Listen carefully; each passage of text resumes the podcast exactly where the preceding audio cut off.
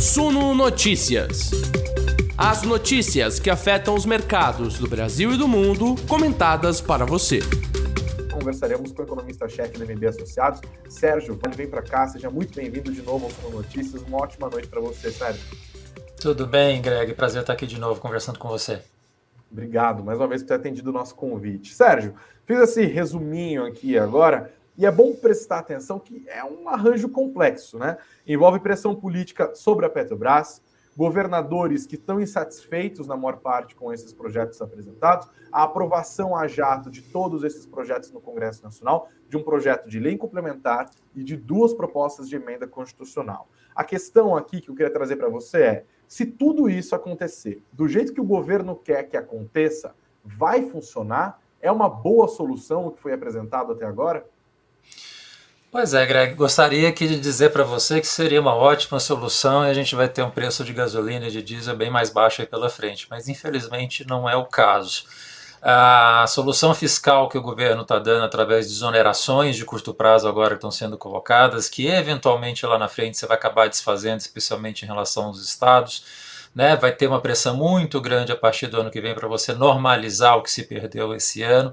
Então você está colocando aí uma pressão fiscal que diminuiu agora, né, mas que tende a aumentar à frente, especialmente nos estados, e a consequência disso acaba sendo uma parte da pressão cambial que a gente está vendo acontecer nos últimos dias. Tem a ver com juros lá fora, mas tem a ver por conta também do nosso risco fiscal aqui. Então você tenta ajudar de um lado, diminuindo o preço através do imposto, mas por outro lado você acaba tendo uma pressão indireta que vem pela própria taxa de câmbio. E como você bem lembrou no começo da conversa, você tem aí pela frente o aumento de preço de petróleo que muito provavelmente vai compensar esses ganhos que você poderia ter de queda de imposto agora, e no final é, vai sobrar muito pouco para o consumidor. Né? Você vai ter no final um impacto ruim para a parte fiscal, um preço que não vai mudar tanto, porque a Petrobras vai ter que repassar aumentos ainda até o final do ano, por conta desse cenário adverso de câmbio e preço de petróleo. Então o cenário não foi bem conduzido. O que, que o governo deveria ter feito? Eu acho que seria a melhor opção você fazer um pool de recursos com dinheiro da Petrobras, mas o dinheiro dos dividendos que são pagos ao governo federal, uma parte de recursos da arrecadação que cresceu de forma intensa nos estados nos último, no último ano. Você faz um pool com esses recursos e faz um gasto focalizado para quem precisa, seja através de um voucher, seja através de uma disponibilização de renda específica para a população que precisa utilizar transporte, utilizar esses recursos, mas você tem com isso até um efeito que seria melhor para o governo do ponto de vista eleitoral do que está sendo feito agora. O que está sendo feito agora, no final, o consumidor não vai perceber. Se você tivesse feito desta forma, você não teria colocado um peso fiscal tão grande no longo prazo, você daria um efeito de renda para a população agora e talvez surtiria mais efeito eleitoral, que é o que o governo quer. O governo está fazendo tudo isso para ter um efeito eleitoral. Infelizmente, no final, para ele, não vai ter. Vai ter um efeito que é um tiro no pé. Você acha que o governo está fazendo isso por que tão tarde? É, essa é uma pergunta que fica muito na minha cabeça, assim.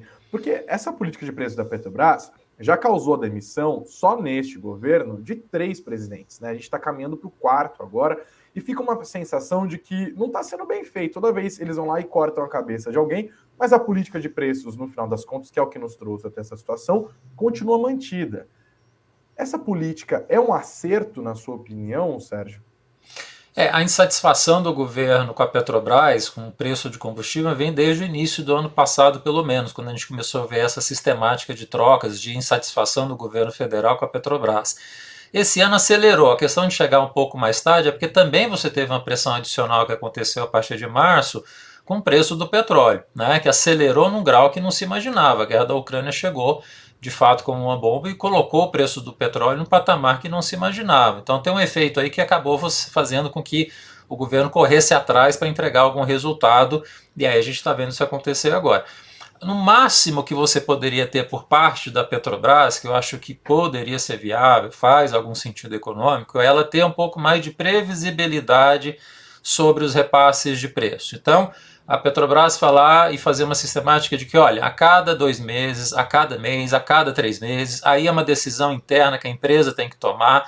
Eu vou fazer essa decisão a cada período, neste período determinado, vou fazer o repasse é, de preço de combustível que eu preciso fazer para manter minha situação financeira em ordem.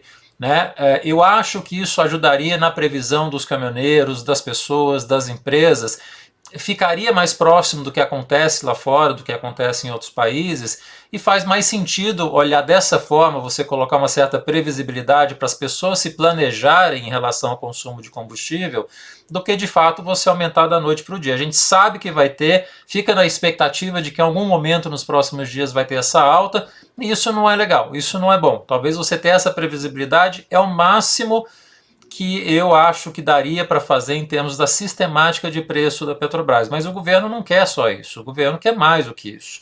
Quer que não seja feito nenhum repasse.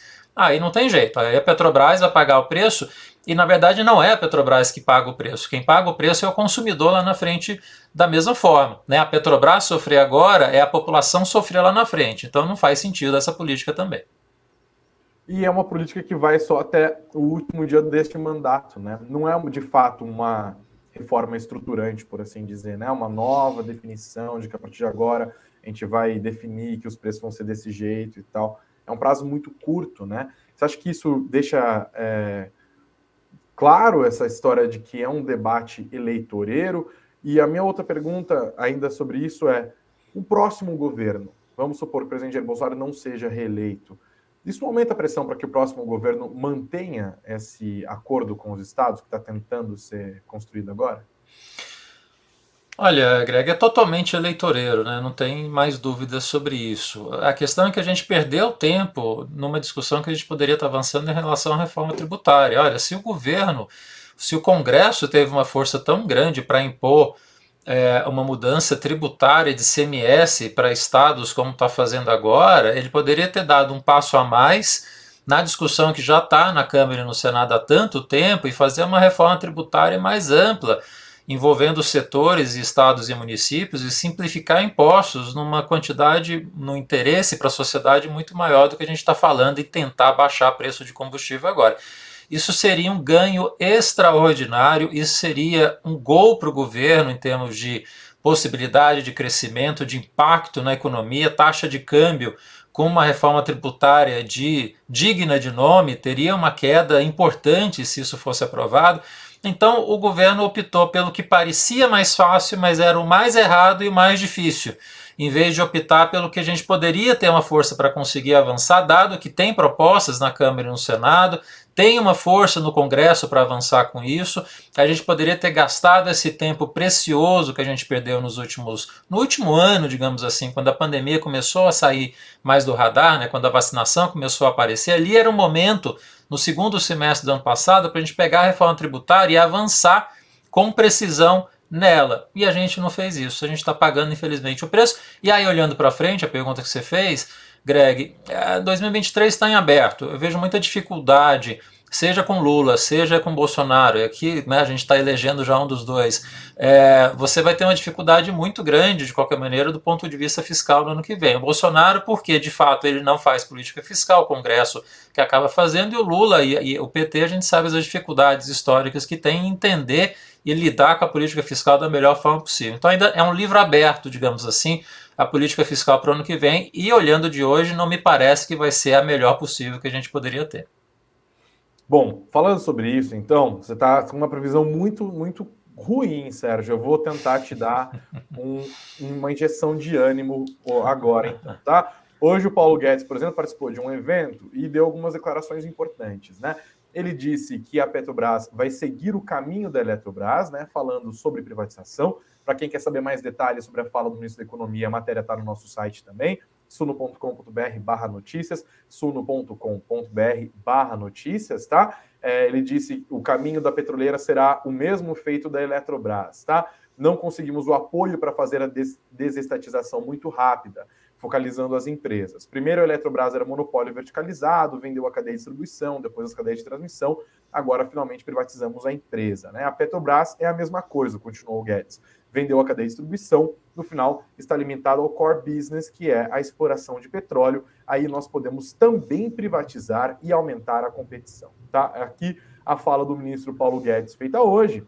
E outra fala do Paulo Guedes é de que, olha só, como o Paulo Guedes é muito mais legal do que o Sérgio Vale. Está né? Tá muito claro aqui, dizendo que o Brasil irá decolar e que o Brasil é o lado bom dessa crise global. A matéria também detalha aqui é, no nosso site, tá? Ele afirmou que o Brasil é um dos destaques positivos da crise mundial, enquanto o exterior está com um cenário negativo e falou, abre aspas, haverá aterrissagem turbulenta no exterior, mas o Brasil está em decolagem, tá? Então, eu pergunto para você, é, o Brasil está decolando de onde para onde? Greg, sinto muito, mas a gente vai ter que voltar um pouco para a lama, a gente vai ter que voltar um pouco para o cenário mais complicado, porque gostaria muito de ver a Petrobras sendo privatizada. É, a gente tá, conseguiu fazer isso com a Eletrobras, a gente perdeu aqui um pouco de tempo com a Petro também, a gente poderia ter acelerado esse processo. É o caminho natural, a gente precisa vender a Petrobras, não, vai, não faz sentido no mundo moderno hoje você ter uma empresa estatal de petróleo, precisa ser privatizada. Só que a gente está em junho, a eleição é daqui a alguns meses, e você vender uma empresa como a Petrobras não é da noite para o dia e é impossível a gente ver isso acontecer, esse processo deslanchar agora. A gente vai ter que esperar o próximo governo. E aí tem duas opções muito claras. Se o Bolsonaro ganha, eu acho que sim, esse processo avança, a gente consegue vender a Petrobras nos próximos anos. Se o Lula ganha, a gente sabe que esse processo paralisou essa privatização e todas as outras. Então, Está em aberto ainda, não dá para fazer esse ano, mais para frente vai depender de quem ganhar e a gente vai ter que esperar. Em relação ao Brasil decolar, com uma taxa de juros que está chegando a 14% e um cenário mundial em recessão, fica mais difícil decolar. Né? Quando a gente vê as estimativas de crescimento no ano que vem, de todo mundo, eu sou até dos mais otimistas. Eu estou com crescimento de 0,5%. Tem muitos colegas bons que eu gosto que estão com queda de PIB ano que vem. Então o cenário em 2023 está muito difícil, não está fácil, está até pior do que esse ano, que já não está grande coisa. Então, assim, eu acho que o Brasil tem feito coisas importantes em termos de concessões, privatizações, lei de saneamento, tem feito medidas microeconômicas que tendem a gerar resultados de médio e longo prazo.